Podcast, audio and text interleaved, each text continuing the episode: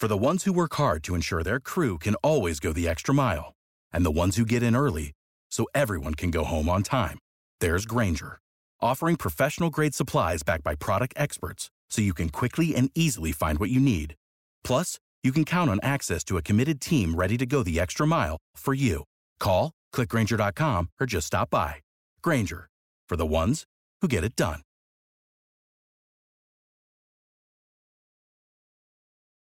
A Cidade e as Serras, de Essa de Queiroz. Capítulo 12 Assim chegou setembro e com ele o meu natalício, que era a 13 e num domingo. Toda essa semana a passara eu em Guiães, nos preparos da vendima, e logo cedo, nesse domingo ilustre, me fui debruçar da varanda do quarto do saudoso tio Afonso, vigiando a estrada, por onde devia aparecer o meu príncipe, que enfim visitava a casa do seu Zé Fernandes. A tia Vicência, essa, desde madrugada, andava atarefada pela cozinha e pela copa, porque, desejando mostrar ao meu príncipe o pessoal da serra, convidara para jantar algumas famílias amigas dos arredores, as que tinham carruagens ou carroções e que podiam, pelas estradas mais seguras, recolher tarde, depois de um bailarico campestre no pátio, já enfeitado para esse efeito de lanternas chinesas mas logo às dez horas me desesperei ao receber, por um moço da Flor da Malva, uma carta da prima Joaninha, em que dizia a pena de não poder vir porque o papá estava desde a véspera com um licenço e ela não o queria abandonar. Corri indignado à cozinha, onde a tia Vicência presidia um violento bater de gemas de ovos dentro de uma imensa terrina. A Joaninha não vem, sempre assim. Diz que o pai tem um licenço Aquele tio Adrião escolhe sempre os grandes dias para ter licenços ou para ter apontada. A boa face redondinha e corada da tia Vicência enterneceu-se. Coitado! Será em sítio em que não se pudesse sentar na carruagem? Coitado! Olha, se lhe escreveres, diz-lhe que ponha um emplastrozinho de folhas de alecrim. É com que teu tio se dava bem. Eu gritei simplesmente da janela para o moço que dava de beber ao burro no pátio. Diz à senhora Dona Joaninha que sentimos muito que talvez eu lá apareça amanhã. E voltei à janela, impaciente, porque o relógio do corredor, muito atrasado, já cantara a meia hora depois das dez e o príncipe tardava para o almoço. Mas, mal eu me chegar à varanda, apareceu justamente na volta da estrada Jacinto, de grande chapéu de palha, na sua égua, seguido do grilo, que se escarranchava sobre o albardão da velha égua do Melchior, também de chapéu de palha e abrigado sob um imenso guarda-sol verde. Atrás, um moço com uma maleta à cabeça. E eu, na alegria de avistar enfim o meu príncipe trotando para a minha casa de aldeia, no dia dos meus 36 anos, pensava noutro natalício, no dele, em Paris, no 202, quando, entre todos os esplendores da civilização, nós bebemos tristemente a ademanes aos nossos mortos. Salve! gritei da varanda. Salve, Domine Jacinte! E entoei para o acolher, num alegre tarantantã, o hino da carta. Isto por aqui também é lindo, gritou ele de baixo. E o teu palácio tem um soberbo ar. Por onde é a porta? Mas eu já me precipitava para o pátio, onde Jacinto, apiando, contou alegremente os tormentos do grilo, que nunca montara a cavalo e não cessara de berrar ante os perigos daquela aventura e o digno preto, ofegante, lustroso de suor e lívido sob o esplendor da sua negrura, exclamava, apontando com a mão trêmula para a pobre égua, que solta, de cabeça pensativa, parecia de pedra sobre as patas mais imóveis que Marcos. Pois se o senhor Fernandes visse, uma fera que nunca veio quieta, sempre para a esquerda, sempre para a direita, pé aqui, pé além, só para me sacudir, só para me sacudir. E não resistiu. Com a ponta do guarda-sol atirou uma pontuada vingativa contra a égua sobre o albardão. Subindo a escadaria ligeira, penetrando no alegre corredor, com a sua janela ao longo engrinaldada de roseirinhas, Jacinto louvava grandemente a nossa casa, que o repousava das rijas muralhas das grossas portas feudais de Tormes e no seu quarto agradeceu os cuidados maternais da tia Vicência, que enchera de flores os dois vasos da China sobre a cômoda e adornara a cama com uma das nossas colchas da Índia mais ricas, cor de canário, com grandes aves de ouro. Eu sorria, enternecido. Então estreitámos os ossos num grande abraço pelo natalício. Trinta e oito, Zé Fernandes? Trinta e quatro, animal! E o meu príncipe, abrindo logo a mala, sóbria maleta de filósofo, ofereceu os nobres presentes que são devidos, como diz sempre o astuto Ulisses na Odisseia. Era um alfinete de gravata de safira, uma cigarreira de aço fosco com um florido ramo de macieira em delicado esmalte, uma faca para livros de velho lavor chinês. Eu protestava contra a prodigalidade. É tudo das malas de Paris. Mandei-as abrir ontem à noite. E tomei a liberdade de trazer esta lembrança à tua tia Vicência. Não vale nada. É só por ter pertencido à princesa de Lamballe. Era uma caldeirinha de água benta em prata lavrada, de um gosto florido e quase galante.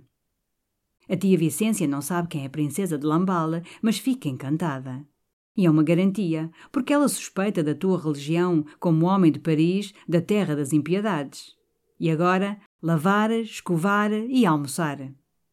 A tia Vicência pareceu toda surpreendida e logo encantada com o meu camarada, que ela supusera realmente um príncipe arrogante, escarpado e difícil. Quando ele lhe ofereceu a caldeirinha, com um delicado pedido para se lembrar dele nas suas orações, duas largas rosas, mais róseas e frescas que as rosas que enchiam a mesa, cobriram as faces redondas da boa senhora, que nunca recebera tão piedoso presente com tão linda expressão.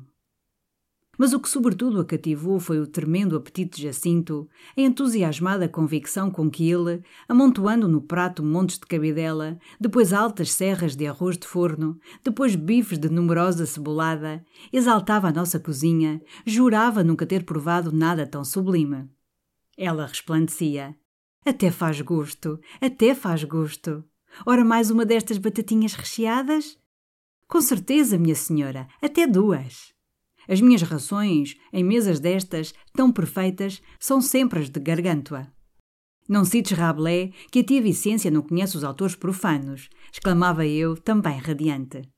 E prova esse vinho branco da nossa lavra, louvando Deus que amadurece tal uva. E o almoço foi muito alegre, muito íntimo, muito conversado, sobre as obras de Jacinto em Tormes e a sua creche que entusiasmava a tia Vicência, e as esperanças da Vindima e a minha prima Joaninha, que tinha o papá doente, e o péssimo estado dos caminhos. Mas o enternecimento maior foi quando, ao servir o café, o criado pôs ao lado de Jacinto um pires com pau de canela, o seu estranho e acostumado pau de canela. Não esquecera a tia Vicência. Ali tinha o seu pauzinho de canela. Queria que ele, em Guiães, continuasse os seus hábitos como em Tormes.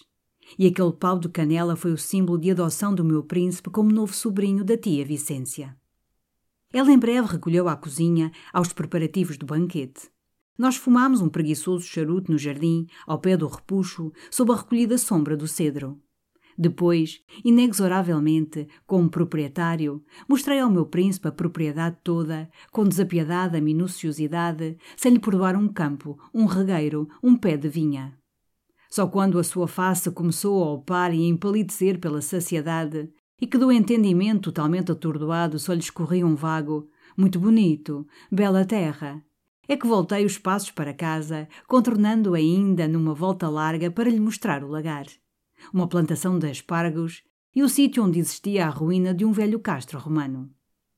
Ao penetrarmos de novo pelo jardim, na fresca sala, ainda o empurrei, como uma res, para a livraria do meu bom tio Afonso, para lhe mostrar as preciosidades, uma magnífica crónica de Dom João I por Fernão Lopes, a primeira edição do Imperador Clarimundo, uma enriada, com a assinatura de Voltaire, furais de El Rei Dom Manuel e outras maravilhas. Ele respirava fechando o derradeiro pergaminho quando eu o arrastei à adega para que ele admirasse a famosa pipa que tinha, em relevo, na madeira do tampo, as complicadas armas dos Sandes. Eram quatro horas. O meu príncipe tinha um ar esgazeado e lívido. Cravando nele os olhos ferozes, olhos em que eu mesmo sentia reluzir a ferocidade, declarei que agora íamos ver a tulha. Mas então, com a mão nos rins, murmurou, humildemente, num murmúrio de criancinha: Não se me dava de me sentar um bocadinho. Então tive piedade, abri as garras, deixei que ele se arrastasse atrás de mim para o seu quarto, onde descalçou logo as botas, se atirou para um fresco canapé forrado de fresca ganga, murmurando, num abatimento profundo: Bela propriedade. Consenti generosamente que ele adormecesse, e eu mesmo desci a verificar se as Gertrudes dispusera bem as escovas, as toalhas de renda, no quarto onde os convidados, em breve, ao chegar, lavariam as mãos, escovariam a poeira da estrada. E justamente uma calés rodava no pátio, a velha calés do Dom Teotónio, com as suas duas éguas russas. Espreitando a janela, descobri, com prazer, que chegava só, de gravata branca, sob o guarda-pó, sem a horrendíssima filha. Corri alegremente ao quarto da tia Vicência, que, ajudada pela Catarina, abrochava atarefada as suas pulseiras ricas de topázios. Oh, tia Vicência, chegou o Dom Teotónio. Felizmente vem sem a filha. Não se demore, os outros não tardam. O Manuel que esteja bem limpo, da gravata bem tesa. Vamos a ver como se passa a festa.